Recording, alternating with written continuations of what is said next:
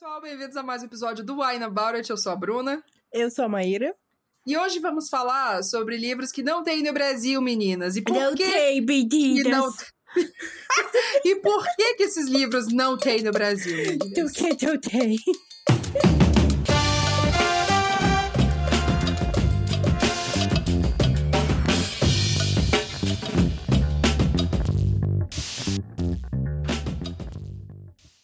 Eu queria só informar a todos que estão ouvindo esse episódio aqui que Maíra já está alcoolizada. Mas ainda bem que Maíra é maior de 18 anos, Maíra está em casa, Uhum. quietinha, enfim, vamos fazer todas as Exato, introduções gente. necessárias. Muito bem, muito bem. Pra começar esse episódio, queríamos agradecer algumas pessoas que ajudam a gente a deixar a Maíra bêbada e produzir esse conteúdo aqui. Yes. que são nossos apoiadores do Catarse.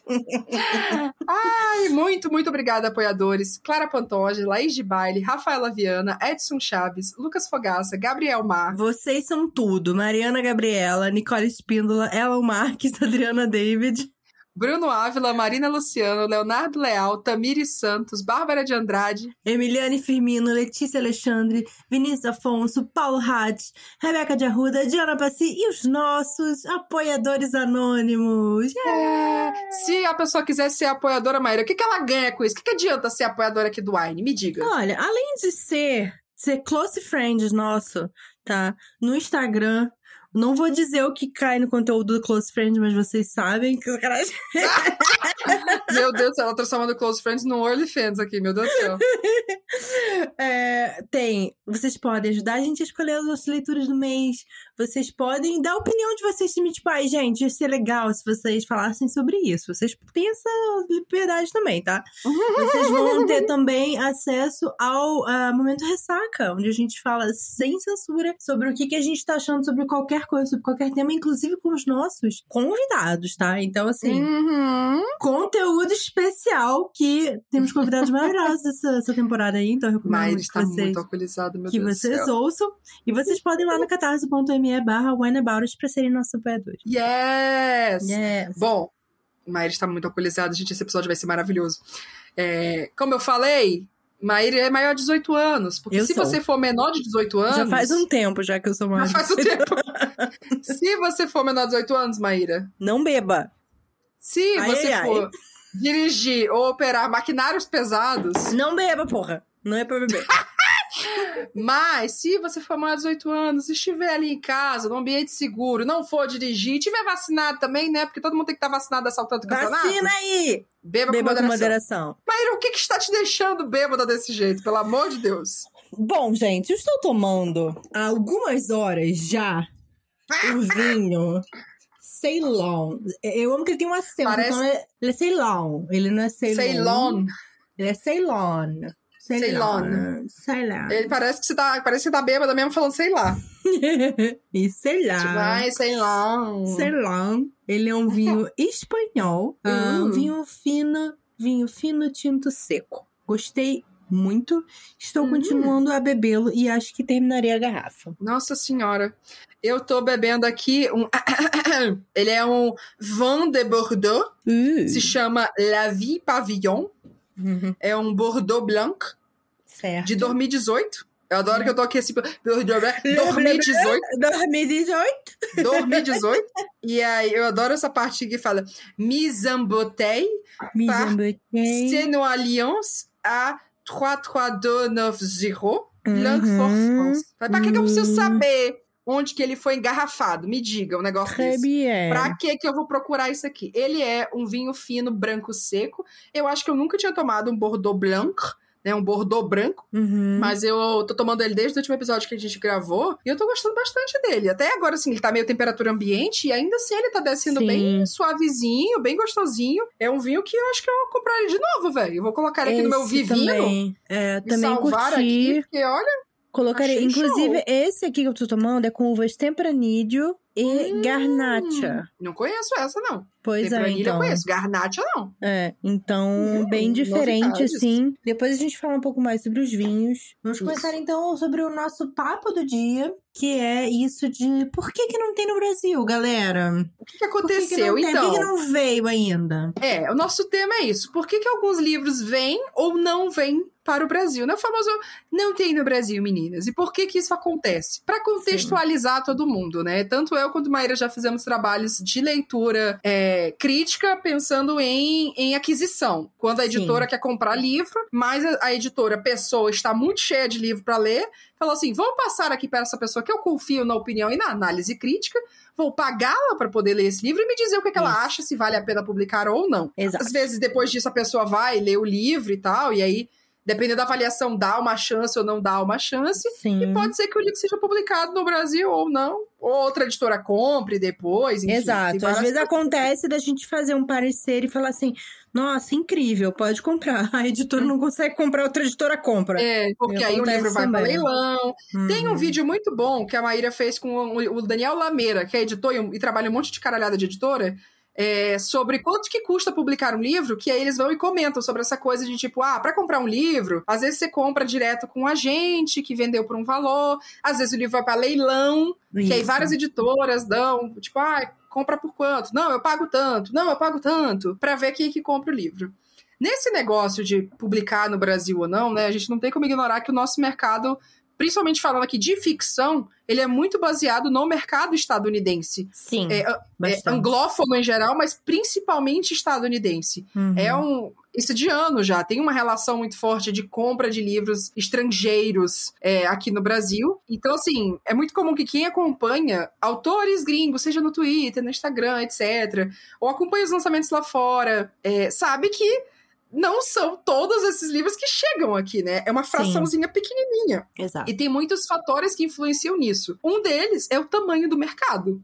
Né? É. O tamanho do mercado dos Estados Unidos é um absurdo comparado com o tamanho do mercado no Brasil. É, não, e eu acho que também é, é muito interessante ver como certos livros performam lá fora e como eles uhum. vão performar aqui dentro. Eu lembro há uns anos atrás, conversar com uma pessoa de uma, uma editora, uhum. falando que ela não achava que O ódio que você semeia era um livro que ia funcionar também no Brasil. Uhum. Apesar de eu discordar dela, no sentido de que, ok, talvez ele não vá vender tanto quanto uhum. vende lá fora, que tá há cinco anos na lista de mais vendidos do New York Times. E a maioria desses anos como primeiro lugar. Isso. Eu acho que ele é importante ser publicado, né? E uhum. assim, essa pessoa não tava nesse necessariamente errada, porque realmente o ódio que você semeia não teve tantas vendas aqui no Brasil, não foi tão popular assim, apesar de que nesse momento agora ele entrou assim na lista de mais vendidos da Veja. Hum. Só que assim, já faz anos que esse livro já foi lançado. Eu não sei se é um reflexo do outro livro que está sendo lançado, que é Uma Rosa no Concreto, que é a é, na verdade ele é um prequel, né? Ele vem antes da. Sim, ele é a história do pai da, da Star. Da Star. Então, Por sinal, assim, gostei muito da Rosa no Concreto. Sim, é maravilhoso. Eu gosto muito desse livro. Então, assim, não sei quais fatores, teve promoção, não, não acompanhei. É. Mas, assim, esse livro, ele com certeza não ficou que nem ficou nos Estados Unidos, que é um não, livro que é. não sai da lista de mais vendidos há anos. Não, né? ele passou cento e cacetadas semanas em primeiro lugar. Teve toda uma treta de quando um livro desbancou, entre aspas, ele do primeiro Sim. lugar, que foi, uma, foi toda uma, uma coisa falsa que foi feita, de mentir o número de venda, etc, etc, enfim. Mas ele passou, juro, muito mais tempo do que qualquer outro livro já passou na lista de mais vendidos. Sim, e com primeiro lugar. Até hoje Exato. tal. Então, assim, a justificativa dessa pessoa, ela falou assim: ah, os, as questões de movimentos civis e tal, de direitos civis nos Estados Unidos, não é a mesma coisa que tem aqui no Brasil. A questão racial lá é diferente daqui. Sim. Então, acho que as pessoas aqui não vão é, se identificar com, com essa história. Uhum. E assim, eu discordo desse aspecto, porque eu acho que sim, dá para se identificar muito, dá para ver muitas das coisas que.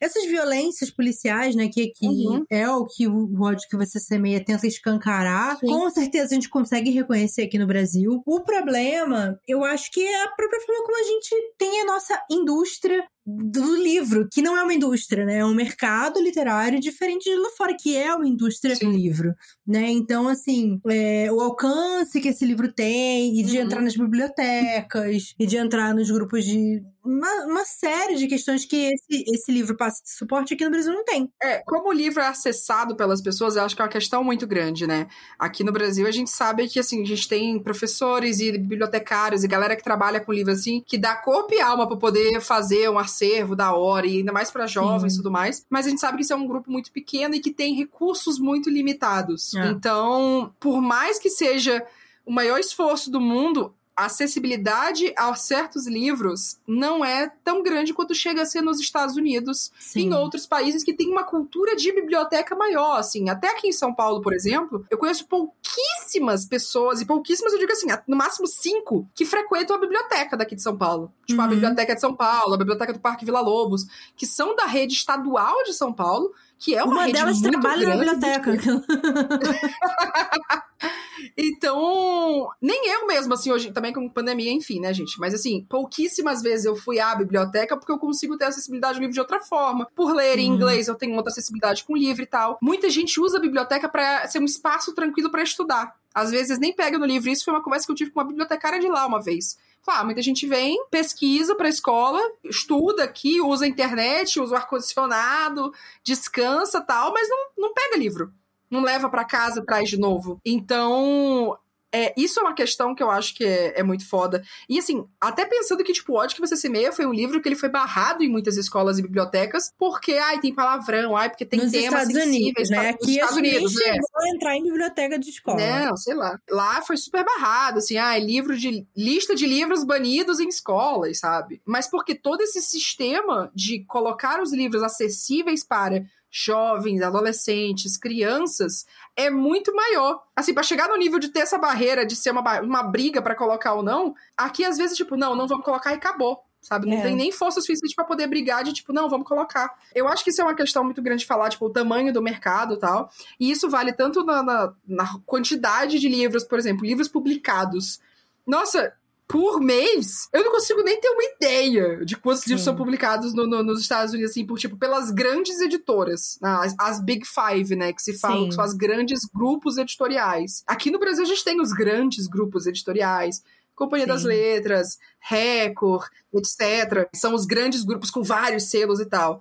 Lógico que esses grandes grupos têm um grande volume de publicação por mês em cada selo, mas ainda assim, é a minha expressão favorita, não puxa nem água pro tanto que é publicado lá nos Estados Unidos. Uma editora Sim. pequena, média aqui, se tá publicando hoje quatro, cinco livros por mês, tá muito assim. Tá tipo, uou, oh, nossa, você tá bem pra caralho. Porque tem muitos fatores aí. Um deles é o financeiro. Eu acho que o financeiro, ele é o principal. Em é. muitos aspectos. Eu acho que dá pra gente, tipo, quebrar em muitos aspectos por que, que o financeiro influencia. O primeiro uhum. a gente sabe que é comprar os livros em dólar, né? Exato, gente. O dólar tá cinco reais.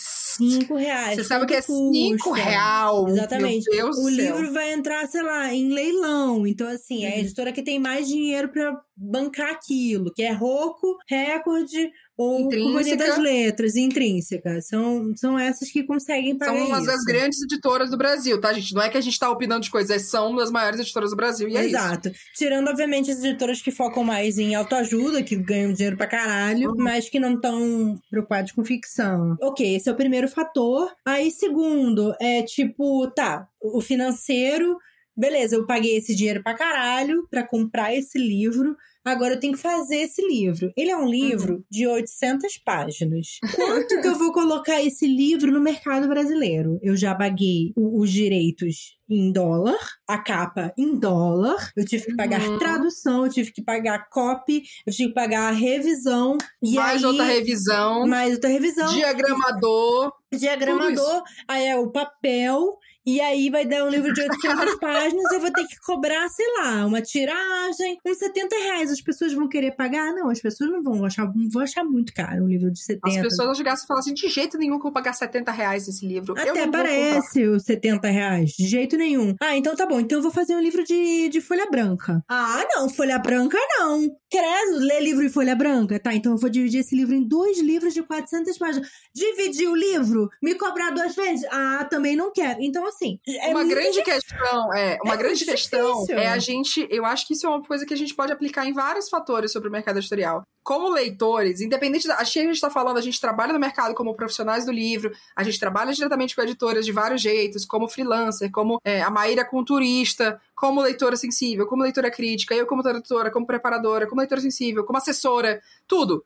Tem vários jeitos que a gente trabalha com o mercado, mas, uhum. primeiramente, como leitores, a gente tem que entender como que o mercado funciona. Uhum. É óbvio que não é todo leitor que vai conseguir ter isso. Mas se você é uma pessoa que acompanha a gente aqui, você gosta, você já viu a gente falando sobre mercado editorial em vários outros momentos, e a gente já comentou disso. É importante a gente entender como que o livro chega na nossa mão e Exato. ver o livro como o produto que ele é. Uhum. Porque o livro, ele chega assim, eu, eu tenho certeza que quando o livro chega na editora, a galera olha assim o livro e fica, ai meu Deus do céu, isso aqui custou tanto dinheiro para poder fazer, tomara tanto que ele venda, meu Deus do céu, eu só quero que esse livro venda, saca? Eu só quero ver esse livro sair da livraria. Eu quero chegar na livraria, nem tem mais o livro, porque acabou de vender tudo, e alguém te liga pro comercial, fica, manda livro, pelo amor de Deus. Porque é isso, sabe? Eu trabalhei em editora e a realidade era essa, assim, meu trabalho era ir na livraria e ver se os livros estavam na livraria para ver se eles estão vendendo. Uhum. E saber, ah, não tem livro. Eu falei, mas por que, que não tem livro? Porque não chegou ou porque vendeu pra caralho? Ah, não, porque não chegou. Falou, então vamos trabalhar essa distribuição. A gente Sim. precisa que o livro esteja ali. Então, essa questão de financeiro, né, com a alta do dólar, com a crise do mercado editorial, que já vem acontecendo há alguns anos, e a gente tem a crise econômica no Brasil, a gente tem uma questão de distribuição no Brasil, que sempre foi uma questão, né, de, é. de alcançar é, áreas que não sejam centrais no Brasil. O que, que é o centro do Brasil? Nem é o centro-oeste é São Paulo, Rio de Janeiro e arredores. Uhum. Então, assim, você saiu do, de 500 quilômetros ao redor de São Paulo, cagou a distribuição. É duas semanas pro livro chegar, é 40 reais de frete, é 80 reais de frete, é um mês pro livro chegar. Então, isso tudo atrapalha o hábito de consumo de livros de alguns leitores. Uhum. Muita gente virou adepta a e-books e audiolivros por causa disso né? E aí fica uma coisa de, ai, a gente imprime mais livro, mas não tá vendendo físico, mas investir em audiolivro, por exemplo, é uma coisa que é muito cara ainda no Brasil. É. Então as editoras não conseguem investir em audiolivro. Ai, todos os livros que a gente lançar vai ter uma versão audiolivro. Sim. Tem editora que agora que tá fazendo e-book, gente. É. Porque agora que conseguiu se organizar para fazer o e-book, para contratar um profissional de e-book, diagramador, e fazer isso rodar. Então, assim, o mercado ainda tem momentos muito crus é, é. De, de, de trabalhar o livro dentro de espaços. E aí tem essa coisa, né? Uma editor, tem editoras que vendem livros especificamente para escolas, né? Focam em encaixar livros em escolas. Sim. Porque aí você tem uma distribuição maior, você tem um, um, uma venda maior. Você pode maior ter uma tiragem maior também, né? Exato. E aí com isso, é, é, toda uma coisa de vamos vender esse livro aqui para a escola para poder a gente ter um dinheiro para talvez a gente publicar esse outro livro aqui que a gente acha que não vai vender muito, mas a gente queria ele no catálogo. Uhum. Então fica um, um, um tomar lá da cá. Isso, toda exatamente, hora. É. Conversando com galera de editora, até de editoras grandes, é muito difícil alguém falar com folga sobre lançar algum livro. Tipo, ah, não, gente vai lançar aí, mas estamos tranquilo. Não, a gente vai lançar sim, aí, sim. se der certo. Não, porque tal, é sempre uma aposta. A gente acho que a palavra dos lançamentos é sempre uma aposta. Uhum. Né? E, inclusive o Lameira ele fala isso lá no, no feed que a gente fez junto. Que por mais que você possa analisar e tal, você não sabe necessariamente se aquele livro vai dar certo. Até porque existem Nunca, é. tendências, é. né? Por exemplo, ah, sei lá, no TikTok agora, Mentirosos começou a bombar. Mentirosos é um livro de sei lá quantos anos atrás. Eu acho que é sabe? é 2017. É, então. E aí agora tá todo mundo lendo, ou aquele Uma Vida Pequena também, que as pessoas leem pra, pra chorar ao vivo no YouTube. As brancas, né? Leem pra chorar, quer dizer.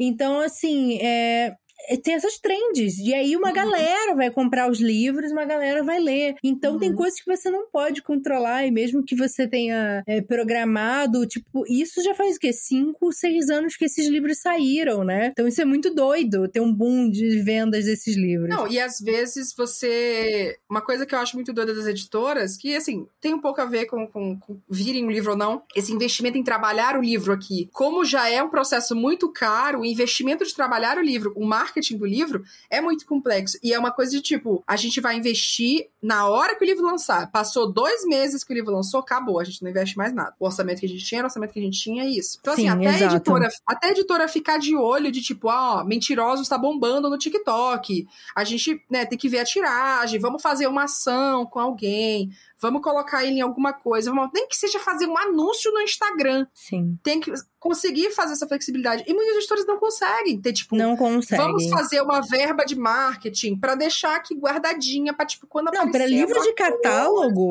esquece, Não existe. não existe, não existe. Inclusive assim, eu acho que é, é interessante a gente apontar isso também de tipo as pessoas, eu entendo a crítica, mas assim, vendo do outro lado, né? Uhum. Ai, os produtores de conteúdo só falam dos livros que tá saindo agora, só falam do livro que acabou de lançar. É por isso que a gente tá falando do livro que acabou de lançar, porque é o livro que tem dinheiro, entendeu? Porque assim, os livros de catálogo a gente pode falar a hora que a gente quiser, porque assim, não vai ter dinheiro pra eles. Sim. Nenhuma editora vai colocar dinheiro, porque já lançou faz um ano. Sim. Se, assim, se lançou faz seis meses, eles já não vão querer colocar dinheiro. Exato. É, porque todo o investimento que a editora quer fazer é no momento que ela, que ela antes dela botar o livro para vender. Então, assim, ah, a gente vai pagar tanto de direitos, tanto de editorial e tem tanto de marketing. É isso. Quando a gente parar de fazer esse investimento no livro, acabou. Não vou mais fazer investimento no livro. Agora ele tem que Uhum, se pagar. é. Então ele não vai, mesmo e depois mesmo que ele se pague, o dinheiro que vem é para fazer outra tiragem, para ele continuar vendendo. Então é assim que funciona o marketing do livro. Tem várias questões para serem coisas, né? Essa coisa do dinheiro pesa muito, né? Direitos de um livro. O que, que é o complexo?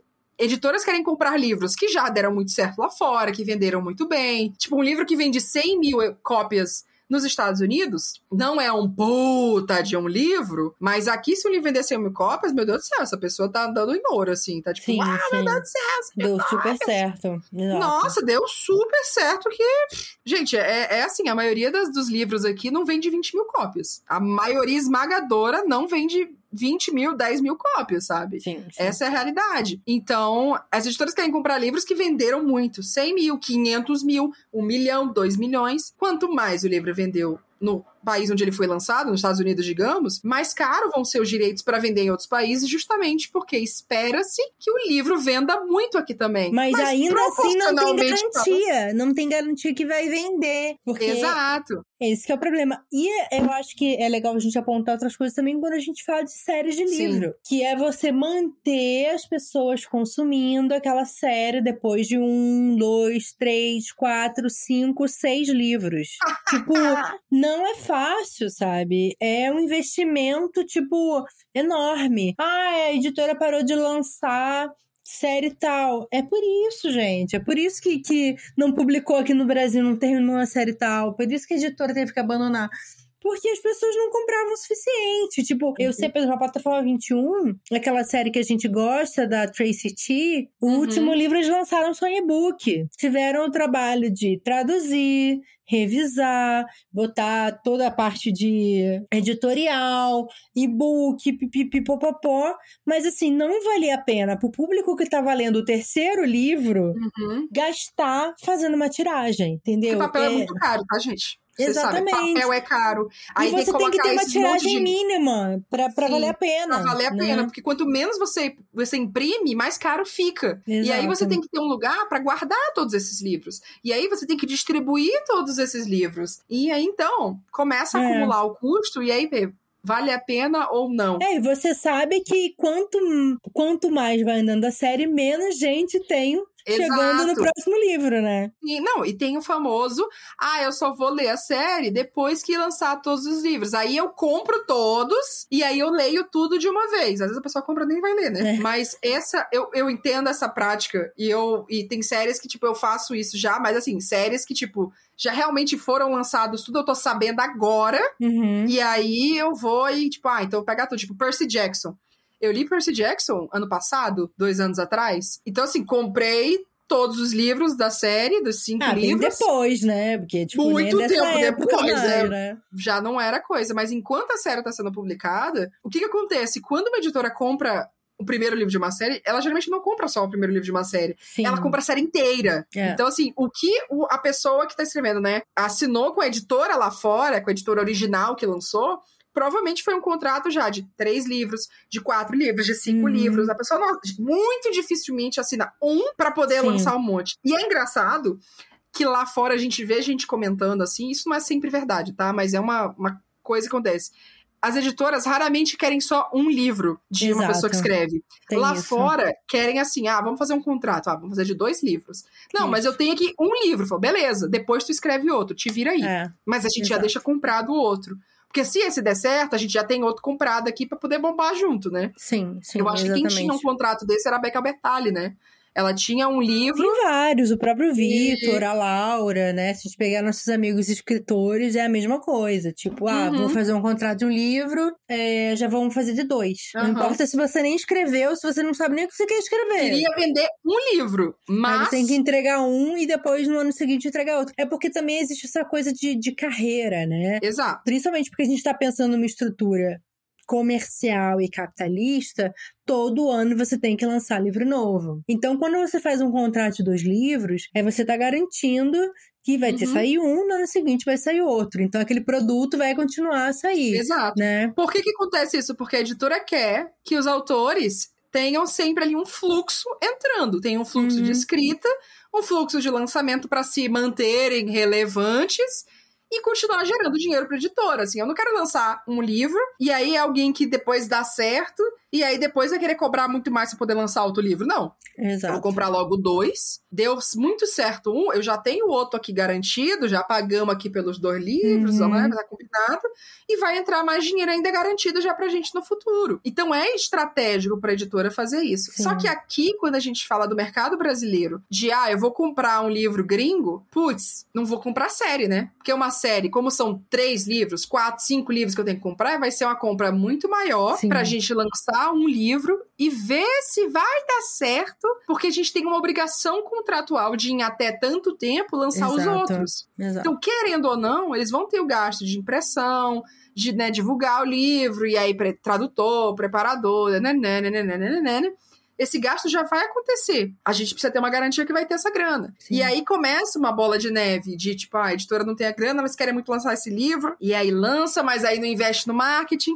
Aí o livro não vai. Aí os leitores, ai, mas esse livro tá muito caro. Sim. Ai, mas nunca ouvi falar desse livro. Ai, eu vou esperar a série inteira ser lançada. Começa uma bola de neve de coisas que caga tudo. Sim, Basicamente, caga todo esse processo. Vamos fazer uma pausazinha antes da gente Vamos, continuar vamos. listando os, os mil, mil motivos do porquê que não tem no Brasil, meninas? Inclusive, depois, quando a gente voltar, eu quero falar sobre um tema que eu acho importante sobre isso de ter Hum. o nome no Brasil, que é Brandon Sanderson, que eu acho que é um, Hum. é um case interessante a gente conversar. Vamos, pausar, conversar então. Tchim, tchim. Tchim, tchim. Bom, voltando então aqui, Maíra já está altamente alcoolizada com esse vinho, né? Eu Maíra já grau. Mami tá no grau. tá no grama. tá passada.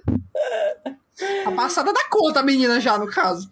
Tô Já ótima. passou, cancela ela. Tô no ponto, tô no ponto, galera. Serra. Gostaria de Vamos, dizer vamos pagar que a conta que aí não, não bebe mais. Paga Esse a conta que aí não pega vinho- mais. está altamente aprovado, tá, galera? Tira a foto da garrafa pra gente não esquecer que esse aí tá gostei aprovadíssimo muito, pra poder gostei muito. botar É no um vivino. ótimo, ótimo tinto, tá? Uhum. Que pra mim é, é mais difícil de achar um tinto que eu gosto, assim. Geralmente o tinto é tipo, ah, bom. Ou É. não gostei. Esse Eu tenho muita coisa gostei. com, com tanino, né? Eu tenho muita Sim. coisa com aquele É gostinho muita no final. acidez também, né? É. Tipo, é. E Eu também. Eu, talvez por isso que eu afastei. Eu afastei um pouco de tinto, assim. É muito raro eu tomar tinto, ainda mais que me deixa com um calor desgraçado, É, é. né? Mas esse aqui eu achei muito bom, amiga. Eu espero que você goste dele quando você tomar ele, porque Uhum. achei um ótimo. Até temperatura ambiente, ele tá bem suavezinho, não é muito ácido. Na real, eu acho até que a acidez dele é super suavezinha, assim. Não fica com aquele gostinho, assim, na, na boca, assim, aquele tipo. Sabe, quando, quando o branco passou da conta, assim? Aham. Aquela insalubridade branca? É, os brancos passam da conta às vezes mesmo. Passa da conta. Mas eu não sei se é uma coisa da uva, né? É um Bordeaux Blanc. Ih. Nunca, nunca tomei um Bordeaux Blanc. Então, 12% de álcool, eu estou muito mais tranquilo do que a Maíra, que tá aqui calibrada. Que olha, calibrou 28 aqui, os, os pneus da frente, de trás e vai embora. Dos meus pneus, é isso? Bruno está insinuando sobre os meus Quando eu- pneus. Quando eu penso em calibragem, eu penso em calibragem de pneu, amiga. Bota aqui 28, bota 24, bota 22, bota 32. Depende do não sei do do que ela está falando, porque eu não tenho carro, nunca tive carro, nunca dirigi. Já dirigi carro porque eu tirei minha carteira. Você já Mas, encheu o sim. pneu de bicicleta? Ah, eu acho que sim, já quando Então é tipo isso, o carro tem que carro tem que encher o pneu e dependendo do carro, dependendo o tipo de estrada que você vai fazer, de percurso, tipo, ah, vou pegar a estrada, você tem que Hum, calibrar o pneu com certa quantidade aí que eu não sei o que é esses números. hum, E aí você vai no hum. posto e fica, ó, calibrar com 28. O calibrar com 29, o calibrar com 25. Essa, eu não sei o que, que são esses números. Eu não sei o que, que eles significam. Eu só sei o quanto que eu tinha que colocar no carro que eu dirigi. que não era meu. Enfim, não vamos Enfim. falar de carro, vamos falar sobre livros. O que, que você ia falar do Brandon Sanderson? Eu fiquei curiosa aí desse case. Então, porque no momento, né, eu e Hum. Tamiri Santos, do Resenha dos Sonhos, Uhum. estamos fazendo a leitura da segunda era de Mistborn. Sim. E é uma série que vai ter três eras. Então está na segunda. Se eu não me engano, a terceira era vai ser lançada ainda. Uhum. E esses livros foram publicados pela Leia. E não tem Hum, previsão É nenhuma dessa terceira era ser lançada no Brasil, Sim. tá? Então, assim, a gente tá até uma coisa meio tipo, tá, a gente não vai continuar o projeto porque a gente não sabe se livros vão ser lançados no Brasil. Dificilmente vão, porque a Leia não tá lançando lá na novo. Uhum. A Leia continua só imprimindo o que já publica. Né? Ou não, porque assim, por exemplo, a primeira era de Mistborn tá difícil de achar os primeiros livros. Uhum. Você acha só em e-book, físico não pra ter uma acha. noção, esses livros, eu quando eu trabalhei na lei em 2014, tinha lançado já o primeiro e tava lançando o segundo, se eu não me engano. E o Brandon Eu- Sanderson, ele é um autor que tem um fandom grande. Ele é um autor que lá fora ele é um, um autor de, de carreira, assim, de muitos Uhum. anos. né? Ele escreve muito. Ele, Ele é muito publicou prolífico. muitos livros, exato. Ele é um autor bom. ah, só que aqui no Brasil ele não dá lucro, tá? Então é uma coisa que talvez as pessoas ficam surpresas, porque a gente vê que tem um fenômeno muito vocal e acha Uhum. que é um autor que, tipo, por que, que não É. lança? Né? E, tipo, aqui no Brasil ele não dá lucro. É por isso que ele ainda não foi Uhum. comprado por a Companhia das Letras, por exemplo, que comprou Robin Hobb, comprou é, George. R. Martin, né? Que comprou esses livros desses autores que vendem bastante. Até Robin Sim. Hobb eu fiquei meio surpresa da Suma ter comprado Sim, eu também. né? Porque eu acho que ele sairia até uma coisa mais meio morro branco, assim, a Robin Hobb. Uhum. Que ela é uma autora incrível também de fantasia lá fora, Uhum. inclusive influenciou muitos autores de literatura Ah. fantástica. Robin Hobb é colocado no mesmo patamar que o Brandon Sanderson. Eles são pau a pau, assim, autores super prolíficos que escrevem muito, que têm fandoms muito grandes, Uhum. vários anos de carreira, assim, é bem pau a pau mesmo lá fora. É, Aqui, é. Aqui ela, a série dela que foi publicada primeiro, eu acho que. Não sei nem se foi pela Leia, foi por uma outra editora que eu acho que foi pela, eu acho que foi pela Leia, que foi o Aprendiz Assassino. Eu lembro desse livro também Isso, que tava sendo lançado Assassino. quando eu tava lá na Leia, 2014. que, que foi relançado pela Suma. E assim, já faz mais de ano já, tá? Que o primeiro foi relançado pela Suma, o segundo ainda não saiu. E não foi Uhum. por causa de direitos. Foi porque eu acho que eles estão, tipo, priorizando o que Uhum. lançar, tá? É, então, assim, o Brandon Sanderson, ele não é um autor que vende pra caralho no Brasil. E por exemplo, eu fiquei muito surpresa da Trama, por exemplo, que é essa nova editora focada em fantasia e terror, Uhum. anunciar que eles iam lançar o The Way of Kings. Sim. Que é um livro que é um talacão, que tem mais de mil páginas. Não deve ter sido barato para comprar os direitos. Que é uma série com 10 livros, que não Nossa, terminou 10? de ser escrita, Hum. que ainda está sendo escrita, que o segundo livro tem mais de 1.200 páginas. O quê? É. E eles vão Nossa. lançar. Exato. Então, assim, é uma coisa bem nichada. Bem nichada. E não vai sair barato esse livro, gente. Não tem como esse livro sair barato aqui no Brasil, sabe? Não tem um livro de Uhum. mil páginas sair com uma diagramação normal por menos de mi- 100 reais, sabe? Ele vai sair o quê? Daquele jeitinho, pra sair barato, vai sair daquele jeitinho que saiu na lei que todo mundo reclamou. Que é aquela letrinha pequena que saiu Game of Thrones, Nossa. com aquela Aquele folha papel de papel Bíblia, de Bíblia. entendeu?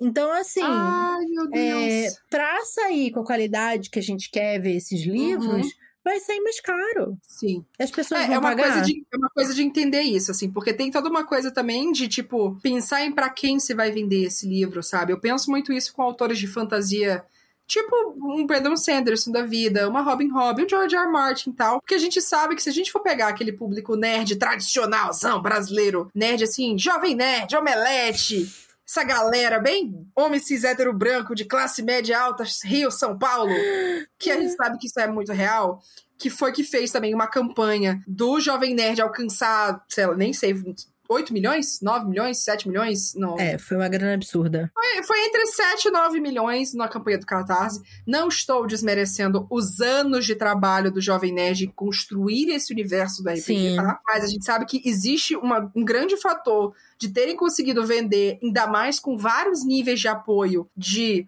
100, 200, 300, 500, mil, 2 mil, 3 mil reais, Uhum. porque esse público em geral tem um poder aquisitivo muito Isso. sólido e muito alto. O ticket médio, que é tipo, ai, geralmente quanto que a pessoa compra de um negócio, vamos dizer que é o tipo, ticket médio que chama. É, é alto, sabe? A pessoa. E também é uma cultura de comprar coisas colecionáveis. É, eu ia falar, falar isso, né? Entra no colecionável. Vamos entrar até mais baixo, assim, vamos falar, tipo, da Aleph. A Aleph é uma editora de clássicos de ficção científica, de ficção científica em geral, que tem muitos títulos clássicos e que todo ano relança alguns desses livros com edição de colecionador, com edição especial, edição capa dura. Eu acho que tem, tem vários livros da Aleph que tem, tipo, a edição que fizeram, encomendaram uma capa e tal. Aí lançaram uma edição de colecionador. Aí lançaram uma edição com uma capa tipo livro de ficção científica dos anos 80. Isso. Aí lançaram um, tipo, todos os livros do autor tal vão ter uma capa meio parecida aqui nessa nova coleção. Então, o público da Aleph, que também faz parte desse público mais tradicional de leitura, que engloba muitas pessoas de uma classe média alta com grande poder aquisitivo, vai comprar todas as edições que puder, velho. Vai comprar a edição normal, a edição de colecionador, e a edição com brinde não sei o quê, e a outra com prefácio de não sei quem. Beleza. Mas o quanto que a editora consegue fazer isso e o quanto que o público daquele livro Sim. vai fazer isso, sabe? Será se o público que tá comprando Br- Brandon Sanderson, que tá sabendo desse livro, que tá se interessando por esse universo, é um público com poder aquisitivo que, né, compense publicar Sim. um livro dessa forma? Possivelmente não. É, é. Muitos livros têm isso, assim, são livros muito importantes de serem publicados, são realmente muito interessantes, podem falar sobre isso. O próprio Ótico CCME, que a gente estava falando no começo, ele é um livro que deveria chegar em escolas, em Sim. bibliotecas, em pessoas com um grande alcance, porque é um livro que gera vários debates, porque é isso, ele é muito relacionável para todo mundo no Brasil. Uhum. É, ele é um assunto, a brutalidade policial é um assunto muito forte no Brasil, tal qual nos Estados Unidos, em outros países. Porém, ele não chega. O fato dele não chegar impacta nas vendas. É isso, Exato. sabe? Então, assim, o público que ele mais poderia beneficiar nessa discussão, né? Porque afinal é isso, as histórias têm que chegar nas pessoas que vão se conectar com essas histórias e vai impactar a vida delas de alguma forma. Muito provavelmente muitas dessas pessoas queriam se beneficiar dessa história de tanto para aprender que isso acontece fora da realidade dela, quanto ver a realidade dela retratada ali e sentir que talvez aquela realidade não seja tão solitária quanto estava pensando, não chega. Ela não, Não conhece chega. essa história. Não- não tem acesso. como- uhum. Exato. Então, por isso que tem uma bola de neve de fatores. A gente tem por quanto o livro vai ser vendido? Quem consegue comprar?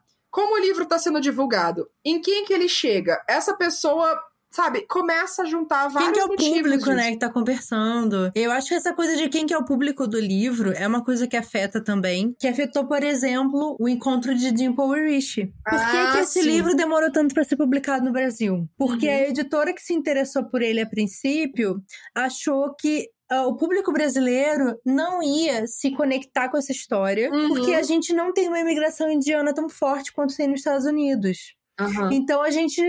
Ah, tipo, ah, isso é muito diferente, não, sabe, não, não conheço pessoas indianas e o caramba, Uhum. então não vai ter interesse em ler. E a justificativa, eu acho que daí essa mesma editora é, saiu da editora.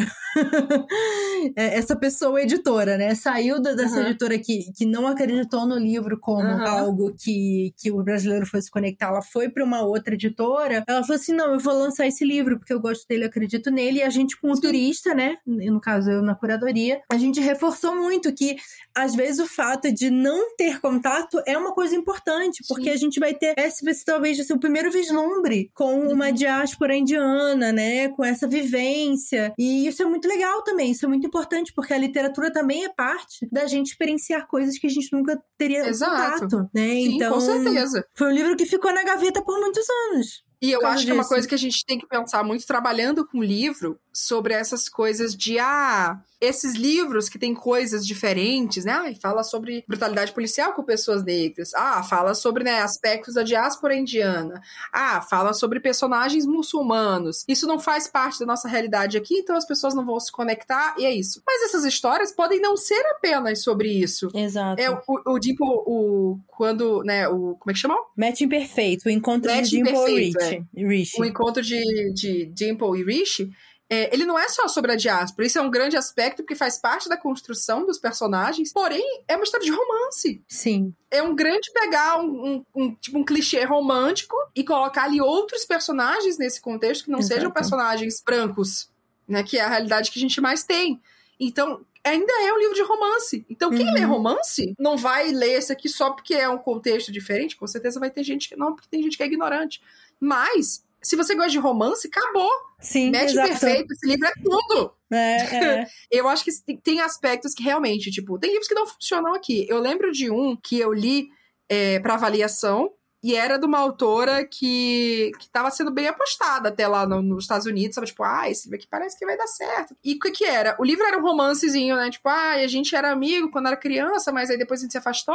E a gente se reconectou quando eu fui dirigir de carro atravessando dois estados para eu poder fazer escondida um teste para uma faculdade que minha família não sabe que eu vou fazer. Uhum. E aí toda a viagem acontece nesse negócio dessa road trip, né? Essa viagem de carro e tal. Falei, ó, o livro é legal, ele é bacana.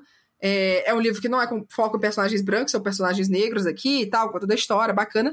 Mas ele baseia muito na coisa do road trip. Essa viagem de carro. São dois do personagem de 16 anos viajando Nossa. de carro. E tipo, meu Deus do céu, estão aqui fazendo coisa para poder se inscrever na faculdade e tal. Eu falei, ó, não tem um puta negócio de diferencial, não. E se baseia muito nisso. Uhum. E isso não é uma realidade brasileira no contexto, tipo, a gente não dirige com 16 anos. Tem muita gente que nem tira a carteira de motorista quando tem 18 anos. Uhum. Muita gente na nossa geração não tem carro. É. Não, não, não possui carro, não quer possuir carro. Então, assim, é viajar de um estado pro outro, não é uma coisa muito real também. Não é todo mundo dirige em estrada. O Sim. sistema de estradas no Brasil não é mesmo nos Estados Unidos. Tem vários fatores ali. Então, existe muita coisa de livros que a realidade não se adapta aqui. E isso pode interferir na em gostar tanto assim do livro. Se Sim. não tem uma outra coisa que, né, tipo, compra um com match imperfeito, com Dimple Rich, eu acho que a coisa do romance é muito mais forte. Sim, Sim, a diáspora, a coisa da diáspora, a coisa da cultura é um aspecto muito coisa, mas o que ganha a gente é o romance, são os personagens. Nesse livro, não. Então eu falei: olha, eu acho que o livro pode vender muito bem lá fora, eu acho que ele pode ser muito tchan, né, né, né. Mas aqui eu acho que ele não vai funcionar. Sim. Sim, ele não vai vender essas porra todas. Se ele vender, vai ser uma besteirinha aqui e ali, mas não vai bombar. E Sim. toda editora quer comprar livro pra bombar. Às Exato. vezes ela compra o livro sabendo que ele já não vai vender muito bem. É uma realidade que ela já aceita. Não, mas é porque eu quero publicar esse livro, porque eu amei muito. É, às vezes, tipo, ah, eu sou editora que publico tal autor, então eu basicamente vou publicar todos os livros que ele publicar, que mesmo que não seja bom, né? É, então... ou às vezes a pessoa, tipo, vai no, no gosto mesmo. Tipo, não, pra mim esse livro significa muito e eu quero publicar e tal. Eu já sei que ele não vai vender muito, mas eu quero conseguir fazer essa tiragem aqui de 3 mil livros dele. Eu sei que vai Uhum. vender mil e acabou. Ah, te- sobrou o dinheiro de vender aquele outro livro lá de autoajuda que bombou. Ah, então tá bom. Então vai, publica o livro aí que você quer. Então é, é sempre isso. É sempre um, ah, vai, não vai. Publiquei esse, mas não consigo publicar esse. Se não, gente, real, assim, esse negócio de série eu acho que é uma coisa que pega pra muita gente, né? Ah, por que, que a Sim. série demora tanto pra lançar? Por que, que demora isso aqui? Por que, que não termina de publicar? E publicou agora só em e-book? Sim. Caro, gente. É caro. Do mesmo jeito que vocês têm que comprar o livro da editora, a editora tem que comprar o livro de outra editora. Sim. Não, Então e é, é um e é curioso a gente pensar assim, é, editoras que só investem em hit Uhum. internacional, eu acho que a Intrínseca ela é um bom quadro disso, né? A Sim. gente sabe que os É livros um que bombam lá de altos fora, hits. é, bombou lá fora, vai sair na Intrínseca. Eu adoro a coisa assim. Saiu no clube de leitura da Reese Witherspoon, a Intrínseca compra. A Intrínseca comprou. Mas, por exemplo, o American Dirt saiu Sim. Pela Intrínseca. Eu não sei como é que esse livro foi no Brasil. Eu, eu não vi gente falando, mas não eu pegou não, me, lista. eu não me compactuo com gente que acha esse livro show. Então, assim, no meu espaço, Não, assim, eu sei que não- teve uns não apareceu. publis e tal, mas eu acho que não pegou lista. Eu acho que não. que Foi um livro meio que. Ele tanto morreu lá fora que eu acho que ele, ele nasceu prematuro aqui no Brasil também. Ele morreu prematuro aqui no Brasil também, sabe? É, ele... o que aconteceu foi que assim, eles compraram o livro enquanto tava dando toda a merda, né? Enquanto tava tendo todo o BO, eles compraram o livro, anunciaram o livro aqui. Eu acho que foi antes, né? Eles com certeza compraram antes da não, merda. é, mas ele foi anunciado no meio da merda. Sim. Ele foi anunciado no meio da, da bagunça toda, ele foi anunciado. E aí, sabe? Então, eu não sei, né? Coragem ainda de ter feito o publi desse livro. Quero saber quem foi que Sim, fez pra sim. poder. Ó, ele tá R$16,90 na, na Amazon. Nossa, a Quando tiragem foi fica- grande, hein? A tiragem foi grande, não deve ter vendido muito. Isso aqui são suposições, tá, gente? E aí, pra colocar R$16,90, é porque não tá vendendo. É, é. Assim, Quando não tá vendendo, Com bota certeza lá a tiragem embaixo. foi grande para caralho. Eu, eu tô pensando nisso por causa do livro do John Green, por exemplo. Uhum. O Tartarugas até lá embaixo, eles fizeram uma tiragem imensa e não vendeu o que eles esperavam aqui no Ai, Brasil. cara, eu fico muito triste com isso, porque esse livro realmente, olha, É maravilhoso. esse livro é, incrível. muito bom. É o melhor livro do John Green que eu li Com até agora. E certeza, olha com que eu, certeza. eu li literalmente todos os livros que ele lançou, tirando esse último dele agora. É, todos então, que ele lançou, Antropoce- eu li. Antropoceno, né? Antropoceno, é isso mesmo. Que eu tô doida pra ler, por sinal. Também tô com vontade de ler. Não, com certeza, mas eles. é, a gente colocou ele no turista, na época a gente Uhum. até tinha uma tiragem maior, e eles Uhum. estavam apostando muito nesse livro. Eles fizeram uma Sim. tiragem imensa desse livro. E aí, pouco tempo depois, a gente viu o livro, tipo, a R$19,90. É, Então, não assim, não vendeu o que eles esperavam, e por isso que o livro foi lá, foi, caiu o preço pra caralho. Então, eu imagino que esse Uhum. foi também esse caso desse livro aí, do. Não posso dizer que me sinto mal por esse Terra Americana, né? Que foi como ficou aqui. Eu acho bem feito. Mas o do John Green, eu fico triste de saber que ele não deu essa É, coisa toda. E realmente, é. eu não vi ele ter esse tchan todo, porque eu acho que existia uma expectativa de ser a mesma coisa que os outros livros, né? Não, e tipo, também um que eu- preconceito, né? Muita gente tinha preconceito com o John Green porque não gostou Sim. de. Ah, o John É, Green é foi- autor de A Culpa das Estrelas, né? Então. É, assim, eu acho que ele era um livro que era muito bom pra furar a bolha da- das pessoas que falavam isso. Ai, culpa das estrelas. Só que não não deu. Assim, as pessoas não deram essa chance e aí não foi. Mas ele era um livro ótimo pra pessoa ter esse Inclusive, foi uma, uma coisa que a gente, no turista, a gente teve que se posicionar. Por isso a gente solta as dicas, né? Muitas pessoas matam qual é o livro. A gente geralmente coloca pra quem é antenado saber qual livro que é e não comprar na pré-venda, no sentido tipo, ah, não quero impedir as pré-vendas, mas a pessoa não correu o risco dela ter o livro duas vezes, né? Então a gente põe essas dicas só pra. Então, assim, muita gente matou. E aí começou uma Uhum. discussão de muita gente, tipo, ai, não, quero pular esse mês porque não gosto desse autor. Ai, não, li os Uhum. outros livros do autor e não gosto. Uhum. E aí a gente teve que se posicionar e falar assim, gente, eu li os outros livros do John Green, eu não Uhum. gostei tanto assim, mas esse livro é importante. Esse Uhum. livro fala de coisas que são relevantes, esse livro tem outras Uhum. temáticas. E querendo ou não, gente, é uma- um amadurecimento do autor Sim. depois de uma década quase, né? É, é, Desde que então. ele lançou outro livro, sabe? Ele é um outro autor hoje em dia. E as coisas que ele tá falando aqui são muito íntimas dele e muito importantes serem ditas. Eu acho que era um, era um dos livros, na época que a gente lançou, um dos livros mais importantes que a gente estava enviando, porque ele falava muito fortemente de saúde mental. Então, Sim. essa era a minha justificativa pra curadoria, sabe? Tipo, Uhum. E a gente falou, por favor, confiem na nossa curadoria, deem uma chance. Não Uhum. se apeguem ao fato de que esse é um livro do John Green e você não gosta Sim. do John Green É. sabe? Invista, na... leia essa história, sabe? Se Uhum. permita vivenciar essa história. E teve muita gente que falou assim, não, realmente, Então eu tá bom, vou, vou, vou atrás. vou experimentar, Vou mas teve gente que pulou. Ah, não, não quero, não quero ler, sabe? Então, é complicado isso também, É. né? Não, e eu acho que essa coisa, até pensando no ponto de vista de compra do livro, né? É, por exemplo, isso, vamos dizer, tipo, a Intrínseca que lançou todos os outros livros do John Green. Ah, o John Green lança, né, esse tipo de livro pra esse público. Aí chega a Tartarugas lá embaixo na mesa de- da pessoa que é editora, e aí fica tipo, putz, ótimo. Eu acho que o livro é ótimo. Mas é outro rolê, É. né? E aí, a gente compra, a gente não compra, a gente vai vender pra mesma galera que já leu o John Green, a gente vai vender pra outra, porque aí tem esse choque, essa meio que quase uma ruptura de, de né, do que, que a gente esperava que o autor fosse lançar. E aí? Né? E aí fica um desespero maior de tipo, será que vai vender, será que não vai vender? Ai, mas o John Green já vendeu não sei quantos milhões de cópias com a Culpa das Estrelas, será que esse aqui vai vender tanto quanto? Sim. Porque não é o mesmo público. Gente, o desespero, a- a- o estresse de Sim. será se vai vender ou não vai vender de editora é uma Não, coisa e absurda. quando o livro vem e ninguém sabe que o livro foi publicado aqui no Brasil porque a editora não se dá o trabalho nem de divulgar ele, né? Nossa, Acontece isso às vezes também, de tipo, Às assim? vezes. esse livro já saiu aqui no Brasil? Ah, já saiu. Fala do melhor tá- exemplo do mundo, amiga. Qual deles? O There There, né? O Lá Não Existe Lá, do Tommy Orange. Sim, Que é um sim. livro incrível. Não tem ninguém indígena Juruá que já leu esse livro que não achou ele incrível. Sim. E sim. aí eu fico, gente, esse livro morreu no churrasco. Esse Foi livro morreu, esquecido. ninguém conhece. Mas assim, séries tipo que são famosas lá fora e ninguém sabe que foi lançado aqui. Sabe? Uhum. Uma série que, que eu pensei muito quando eu pensei nesse roteiro, que eu fiquei assim, gente, foi o Bells. Da Danielle Clayton, que é uma autora que lá fora é, tipo, bombada pra caralho, não só com esse livro, mas com outras histórias e tal. Ela tá no Blackout, que foi um livro, foi lançado pela Companhia das Letras agora. Bombadaço, tipo, meu Deus, seis autoras de YA, com todas essas histórias e tal, vendeu pra caralho, já tem adaptação comprada, mas o- a série dela aqui, o Bells, morreu. Não, morreu e Morreu assim. total. E não tem previsão de lançar o próximo, sabe? Né? Lançou Tipo, o primeiro e o segundo, né? Lançou só o primeiro. Ah, só o primeiro? Só o primeiro, Ah, só o é.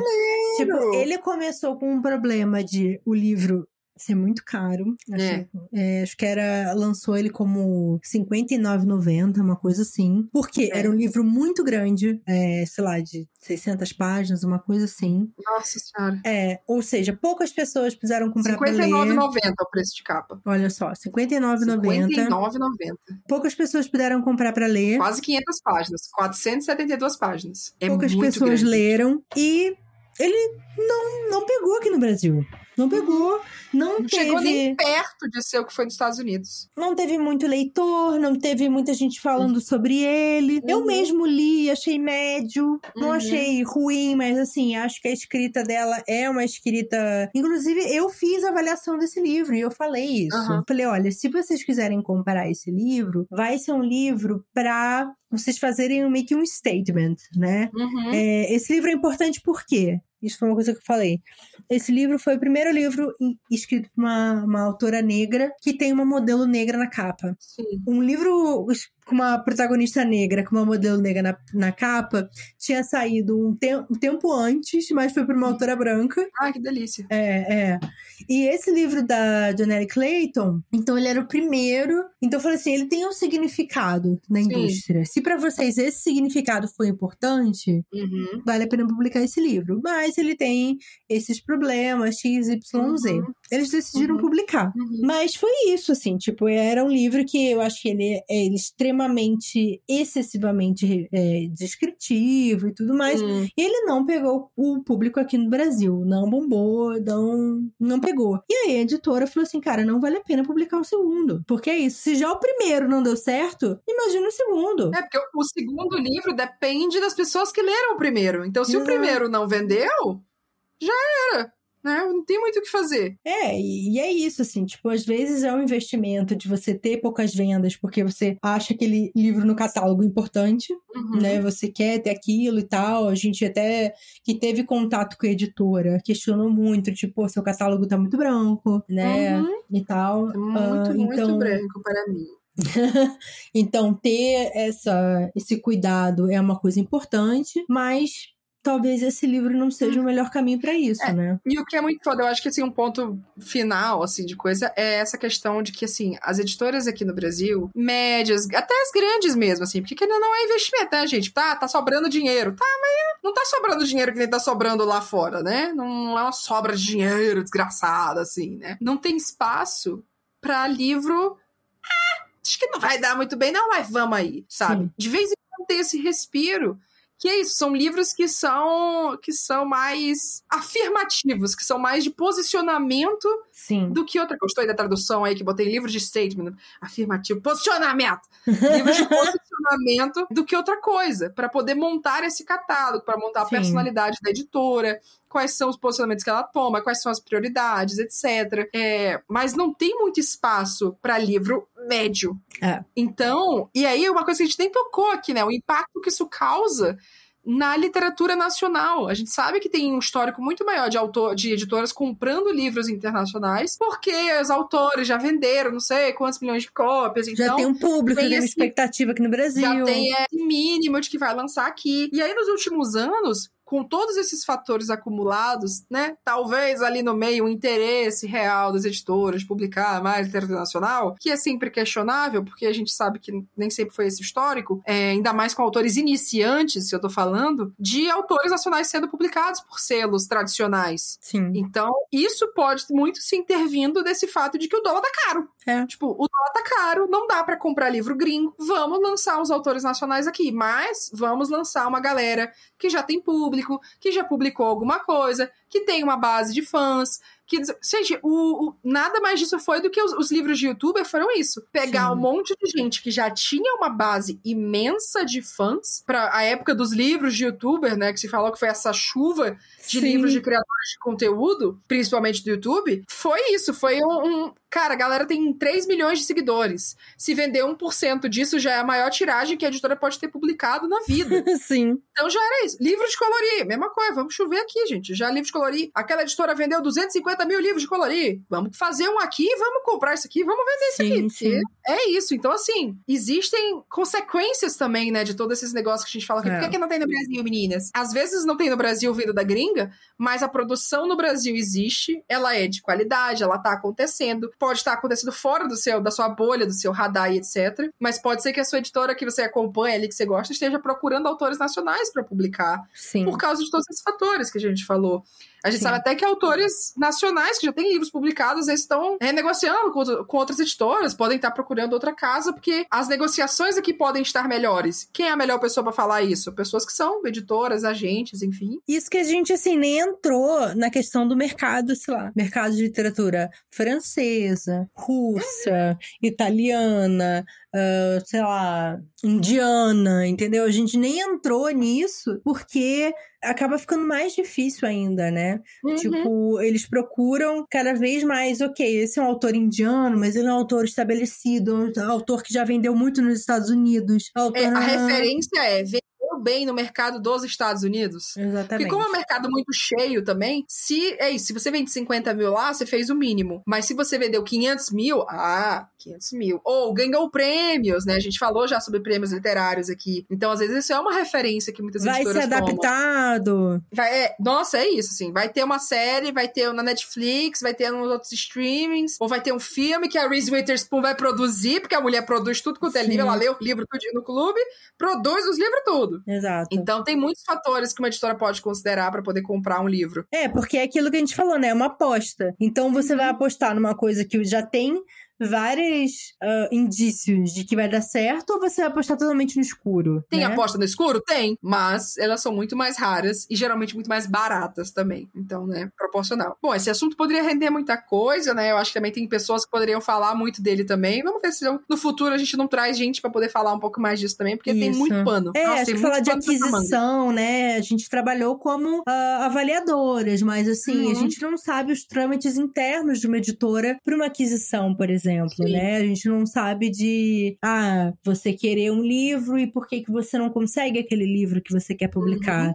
né? Quais justificativas você tem internamente para aquele livro não ser Aham. publicado no Brasil? Eu acho Quando você são- esperava já esse livro para poder lançar e não deu certo porque foi para leilão e não deu. E aí? Que tipo de Sim. livro você procura? Como que você corre atrás disso? Ou até porque demora tanto, né? Às vezes, sei lá, por exemplo, o Heartstopper É. tá sendo publicado agora no Brasil, né? Ele já foi publicado há uns anos lá fora. Por que que demorou tanto tempo pra ser publicado aqui, Uhum, né? Eu sei que os pergunta. direitos de Heartstopper, por exemplo, estavam sendo negociados ano passado só. Por que que demorou tanto tempo? É, talvez a pessoa não tinha prestado atenção nele até a adaptação ser conversada. Provavelmente foi por causa da adaptação. Com certeza causa chegar, a pessoa-. A pessoa que agenciava chegar e falar: Ó, a gente tá negociando uma adaptação. E aí agora a gente falou: Ah, peraí. Aí esse então editor falou vamos assim, ok, então vale a conversar." pena eu, eu publicar esse livro aqui. Aí teve até, tipo, acho que teve até Uhum. leilão, negociação, assim. Teve leilão? Com certeza teve leilão. É, Com então. certeza. Mas antes, de assim, adaptação. Passou anos com Heartstopper sem acontecer Sim. nada. Heartstopper é Né? 2017? Eu não lembro. Heartstopper é um, é um tempinho já. Porque se você parar pra pensar, a, a autora tá no quarto volume escrevendo. Então, assim, ela tá escrevendo o quarto volume agora que o primeiro e o segundo foram lançados não, aqui acho no que ela Brasil. tá no quinto. Ela tá no quinto. É, volume. não, verdade. Ela tá no quinto volume. Ela escreveu quatro e tá no quinto. Ela parou agora o quinto por causa da, das gravações da série. Enfim, né? Muitos fatores aí. Vamos trazer uma editora aqui algum dia para poder falar disso. Isso. Ai, ai. Bom, gente, agora a gente vai encerrar por aqui e ir pro momento ressaca, que é o momento que a gente fica falando mais sem filtro ainda. Se vocês acham que a gente fica desbocada aqui e fala qualquer coisa, aí mesmo que a gente vai falar as loucuras lá no momento ressaca, que é um conteúdo exclusivo para apoiadores do nosso Catarse. Isso. Se você quiser ser apoiador, catarse.me barra Isso. Amiga, muito obrigada por mais um episódio. Nosso Obrigada. episódio, por sinal, nosso episódio número... Cadê 80! Aqui? 80! Meu Deus do céu, estamos cada vez mais próximos do episódio 100. Sim, arrasamos. Socorro. tchim, tchim. Até tchim, o próximo.